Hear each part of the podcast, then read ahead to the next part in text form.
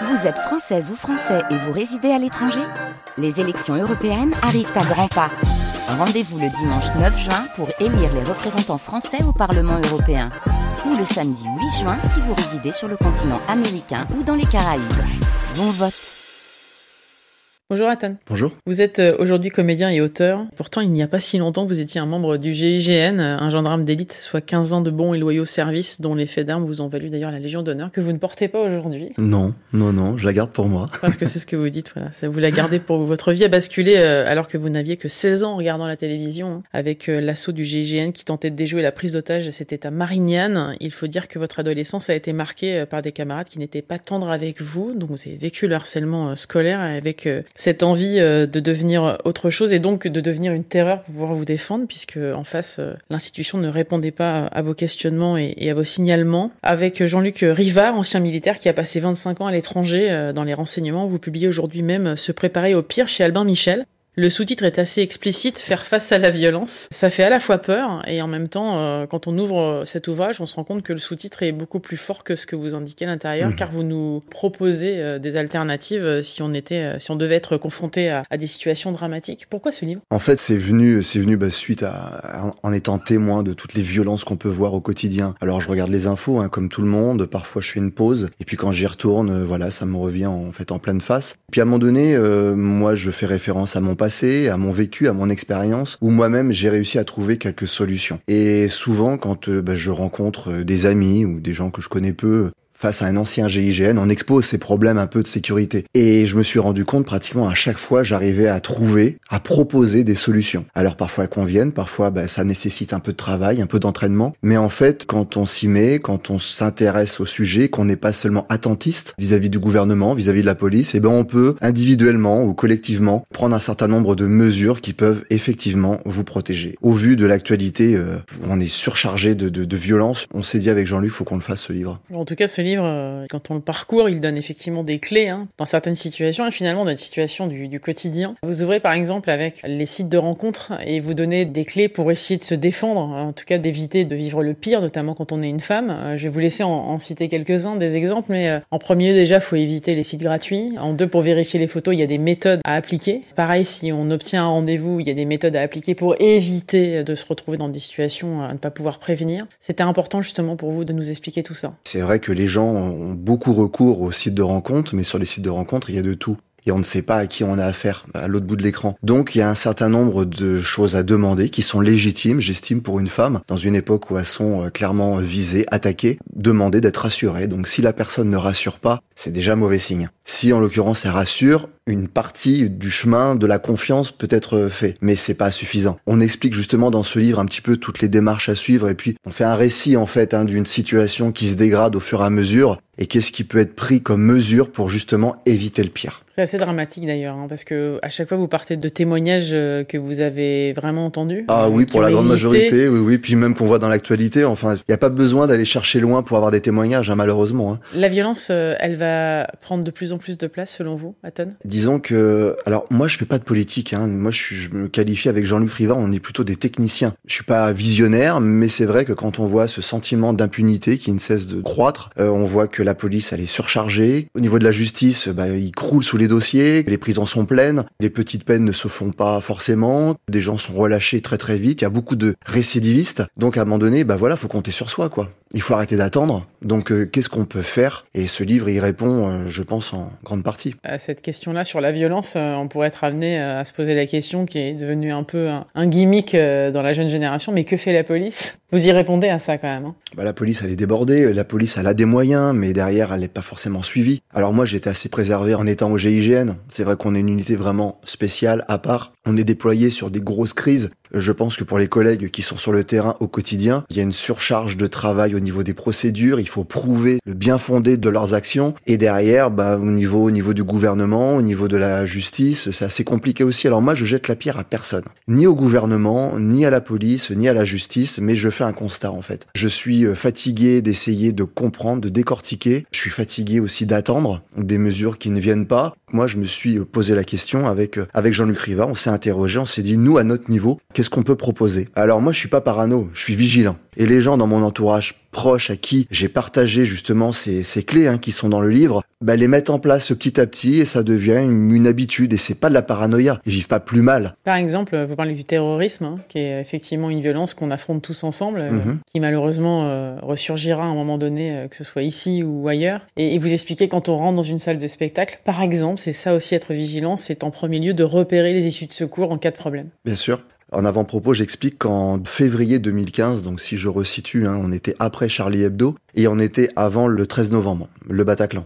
On montait en Vigipirate écarlate et les salles de spectacle, on leur proposait de prendre des agents de sécurité pour faire des fouilles de sacs. Et il y avait un marché donc à aller euh, conquérir auprès des directeurs de salles de spectacle. Et j'ai un ami qui m'appelle, qui me dit écoute, euh, pour étayer un petit peu nos propos, est-ce que tu pourrais nous présenter un peu le terrorisme? Donc j'y vais et je présente la situation sur le terrorisme. Je dis voilà, nous sommes tous considérés comme des mécréants et là il y a des, des directeurs de théâtre qui me disent mais pas du tout. En fait, Charlie Hebdo ont été attaqués parce que Charlie Hebdo ils ont manqué de respect au prophète. La police a été attaquée via euh, Clarissa Jean-Philippe parce qu'elle représentait les forces de l'ordre et puis l'hypercachère parce que c'est suite au conflit euh, israélo-palestinien et parce que c'était des juifs. Mais nous on est dans la culture, on n'a rien à voir avec ça. Mais je dis mais ça c'est votre point de vue. Vous ne connaissez pas la politique étrangère de François Hollande, enfin du gouvernement et de la France, euh, qui est extrêmement violente. Et en réponse à cette guerre, bah, l'arme du pauvre, c'est le terrorisme. Donc, il y a des menaces et elles vont être mises en application et je crains que les salles de spectacle soient euh, des cibles. Là, il y en a eu beaucoup qui m'ont pris pour un parano, pour un fou. J'étais assez surpris, mais j'ai continué. Et ils m'ont dit, bon, alors, qu'est-ce qu'on peut faire? Comment ça va se passer? Ai dit, ben, en fait, ça peut être un véhicule piégé qui peut être devant la porte, qui va faire péter, qui va créer une brèche. La confusion, ils vont rentrer, ils vont tuer un maximum de personnes. Ensuite, ils feront des otages, et ils les garderont comme boucliers contre la police. Et puis, bah, peut-être même euh, qu'ils seront à un suicide euh, en se faisant exploser. Et j'étais pris pour un fou. Hein. Et, quelques euh, mois après, C'est arrivé c'est arrivé. Nous, on était, on avait réduit les temps d'alerte au niveau du GIGN. Et là, euh, mon ami euh, m'appelle, il me dit, écoute, ils, ils veulent tous que tu refasses la, la conférence. C'est à ceux qui il me dit, mais quel conseil vous pourriez nous apporter? J'ai dit, ben, en fait, la priorité, ça va être de gérer les flux. Il va falloir que justement les personnes qui sont dans la salle de spectacle puissent quitter cette salle le plus rapidement possible. Donc des portes qui sont où une à deux personnes peuvent passer, il va falloir les élargir, donc faire des travaux. Ils m'ont dit oui, mais ça coûte de l'argent. Mais j'ai mais c'est une question de choix. Ensuite, il va peut-être falloir faire des pièces de confinement, des petites pièces où on va s'entasser, mais qui seront par balle. Alors qu'est-ce qu'une balle de Kalachnikov? Comment ça se passe? Donc ça, on, peut renseigner. Et puis après, bah, je dis bah ce sera combattre. Alors là, ils m'ont regardé avec des yeux. C'est pas notre rôle. Bah, non, mais le temps que la police, que les unités d'élite se mettent en branle, ça va demander un certain nombre de temps. Et puis, bah, pendant ce temps-là, il peut y avoir une tuerie qui s'effectue. Et c'est vrai que c'est, ça fait peur de se dire que euh, il faut toujours penser avec la peur au visser au ventre pour éviter la violence. Je pense pas que ce soit la peur, mais euh, moi, j'ai toujours grandi avec cet adage hein, qui dit un homme averti en vaut deux. En fait, c'est de la gestion de crise. hein. On a un plan et on, on va s'imaginer ce qu'on va faire. Et on imagine à chaque étape ce qu'on peut rencontrer de pire. On s'est rendu compte qu'à partir du moment où on anticipait psychologiquement le pire, et ben en fait ça nous crée des chemins raccourcis au niveau du, du cerveau et des gestes et on est beaucoup plus réactif et c'est ce qui fait aussi la qualité euh, du GIGN. Vous-même, vous avez été euh, touché par le harcèlement scolaire quand vous étiez enfant? Oui, très jeune. J'étais fils unique, un peu un peu naïf, très attiré par euh, par les autres forcément. Quand moi j'étais seul le soir, bah, j'avais qu'une envie, c'était de retourner à l'école le lendemain pour retrouver les camarades. Et ça créait, j'avais un comportement bah, qui, qui pouvait prêter à la moquerie parce que j'étais j'étais un peu voilà dans la folie, euh, le- l'euphorie de retrouver les autres et peut-être un petit peu excessif quoi. Et puis physiquement, euh,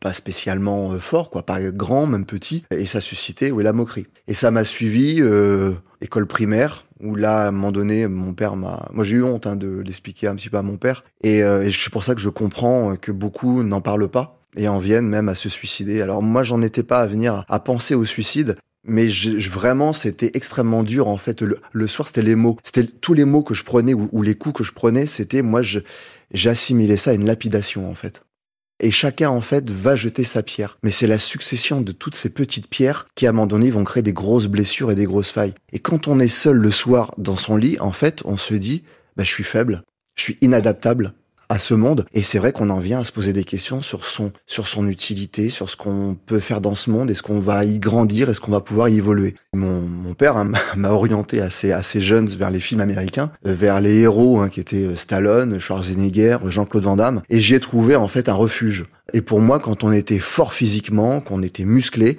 euh, déjà ça créait une carapace pour encaisser les coups, et en plus de ça, bah, ça pouvait faire peur aux autres. Je le faisais exprès pour vraiment euh, que la peur change de camp. Et ça, ça a marché. Donc euh, vous êtes devenu une terreur hein, au fil du temps et il y a eu un déclic le jour où vous avez euh, défenestré un élève. C'est quand même lourd, grave. Et là vous avez été sévèrement sanctionné. Mais je crois que ça a créé un déclic dans votre tête que vous étiez allé trop loin. Disons que ça faisait plusieurs mois que ça durait. Alors à l'époque, il faut savoir que je, faisais beaucoup de sports de combat, des arts martiaux et du full contact. J'avais plutôt un bon niveau. Et en fait, j'avais quand même peur qu'il y ait une altercation et que ça dépasse un petit peu. Et j'avais averti les professeurs. J'avais dit, voilà, parce que je voulais pas avoir une position de victime. Je voulais pas cette position. Mais je disais, voilà, là, on m'ennuie et je pense qu'à un moment donné, ça va craquer. Donc faites quelque chose. À votre niveau, faites quelque chose parce que ça va mal finir. Je vais peut-être prendre des coups euh, de manière excessive parce qu'ils sont plusieurs. Ou alors c'est moi qui vais en donner, mais vraiment fort. Et j'ai pas eu d'écoute. Aucune écoute. Rien. Euh, ça ne les concernait pas. Et à un moment donné, on s'est retrouvé donc dans un réfectoire. Et là, euh, bah, j'ai décidé que ça allait être ce moment-là, quoi. Il y avait du monde, c'était fait exprès. Il y avait peut-être 700 élèves dans le réfectoire. C'était un gros lycée de 2200 élèves. Et j'ai choisi ce moment-là. Donc je me suis levé de ma, table. Je suis allé les voir parce qu'ils m'avaient insulté, mais comme ils faisaient euh, très régulièrement. Et là, il y en a un qui s'est levé, qui m'a pris à la gorge et euh, je l'ai prévenu. Mais à chaque fois que j'ai prévenu que j'allais user de force, on m'a jamais pris au sérieux. Donc en fait, pour être pris au sérieux, il fallait vraiment aller loin. Et je suis allé loin. Donc j'avais une vitre derrière moi et il n'était pas question que je prenne un coup, que je bascule. Donc j'ai choisi que ça allait être lui qui allait passer à travers cette vitre. Je l'ai déséquilibré, je lui ai mis une droite, il est passé au travers et je me suis acharné. Mais vraiment, j'ai porté les coups. Je me suis retrouvé, bon, bah, alors, moi, je l'ai pas scalpé volontairement, mais il se trouve que la vitre était en biseau et ça l'a scalpé. Il y a eu deux ans de chirurgie esthétique, ça a été assez lourd et j'ai continué à frapper, frapper, frapper. J'ai assumé, j'ai été viré du, du lycée pendant quelques jours. Après, j'étais vraiment stigmatisé comme une terreur, mais c'était plus confortable pour moi. Alors j'ai porté longtemps ce fardeau de un peu de la culpabilité. Vous l'avez revu? Non, on a on a échangé quand j'ai sorti mon, mon premier livre. Alors je ne regrettais pas l'acte. L'acte, je ne le regrettais pas parce qu'il a permis de mettre un stop au harcèlement scolaire. Par contre, je regrettais les conséquences sur euh, sur Mathieu, enfin ce, jeune homme euh, qui avait 6 euh, ans de plus que moi. J'ai regretté qu'il bah, porte une cicatrice à vie, j'ai regretté que ça aille aussi loin. Et lui m'a envoyé un message en me disant qu'il était surpris, que j'ai ce sentiment de culpabilité. Et lui, de son côté, en fait, il s'est retrouvé à l'hôpital et abandonné des autres. Parce qu'ils étaient plusieurs à, à jeter ses pierres sur moi. Il a été le seul à prendre les coups. Et c'était même pas lui qui harcelé le plus. C'est ça le, c'est ça le pire. C'est qu'il a été poussé par les autres à, à, agir, à en venir aux mains avec moi. Et les autres, en fait, bah, n'ont pas été inquiétés.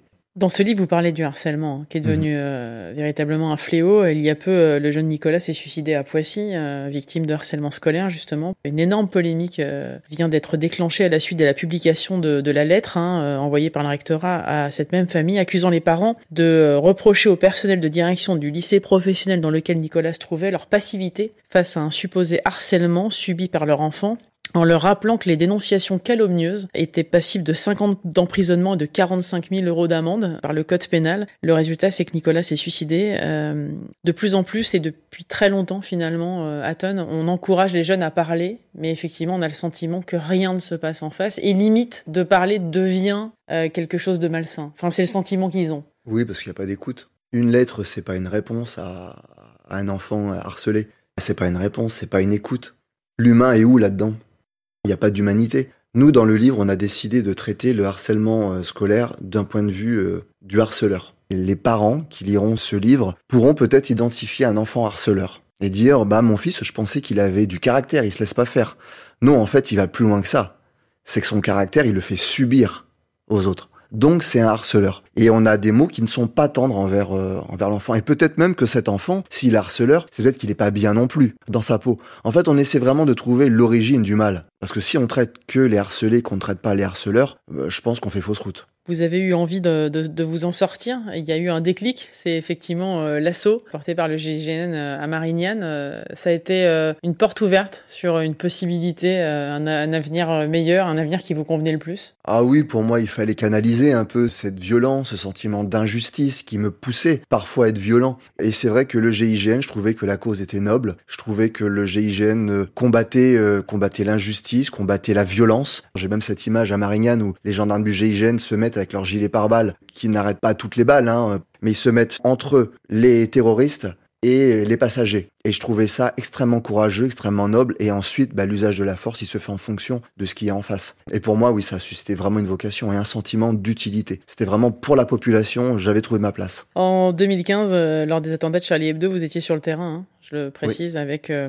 comme mission celle de neutraliser les deux terroristes responsables de la tuerie, donc les frères euh, Kouachi. Vous avez euh, reçu la Légion d'honneur hein, pour saluer l'ensemble de votre carrière. Vous avez quitté le GIGN. Pourquoi? Alors, j'ai pas eu vraiment de choix. Hein. J'ai été blessé au cervical en 2007. Ça a traîné aux premières opérations en 2010. On a réussi à me maintenir au GIGN. Ça a été assez dur quand même de garder cette aptitude. Et en 2017, j'ai été opéré. Et puis, bon, bah, j'ai échoué en 2018. Fallait se rendre à l'évidence que c'était plus possible. Ça vous manque? Alors non, j'ai pas vraiment de manque. J'ai nostalgie parfois de certains moments. Bah c'est la, c'est l'esprit de camaraderie. C'est quand on était à la salle de sport, qu'on se réunissait, qu'on se chambrait les uns les autres. Cet esprit de compétition saine. Et puis euh, ce moment avant l'assaut où on est tous ensemble et en fait quand on fait corps, on est dans une colonne, on se tient tous par l'épaule. Et en fait il y a un sentiment vraiment là.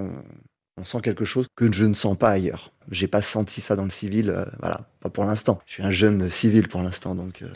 Merci beaucoup, Aton, d'être passé dans le monde d'Elodie sur France Info. Ça Merci beaucoup à vous. Euh, faire face à la violence, se préparer au pire avec effectivement Jean-Luc Rivac. Merci beaucoup.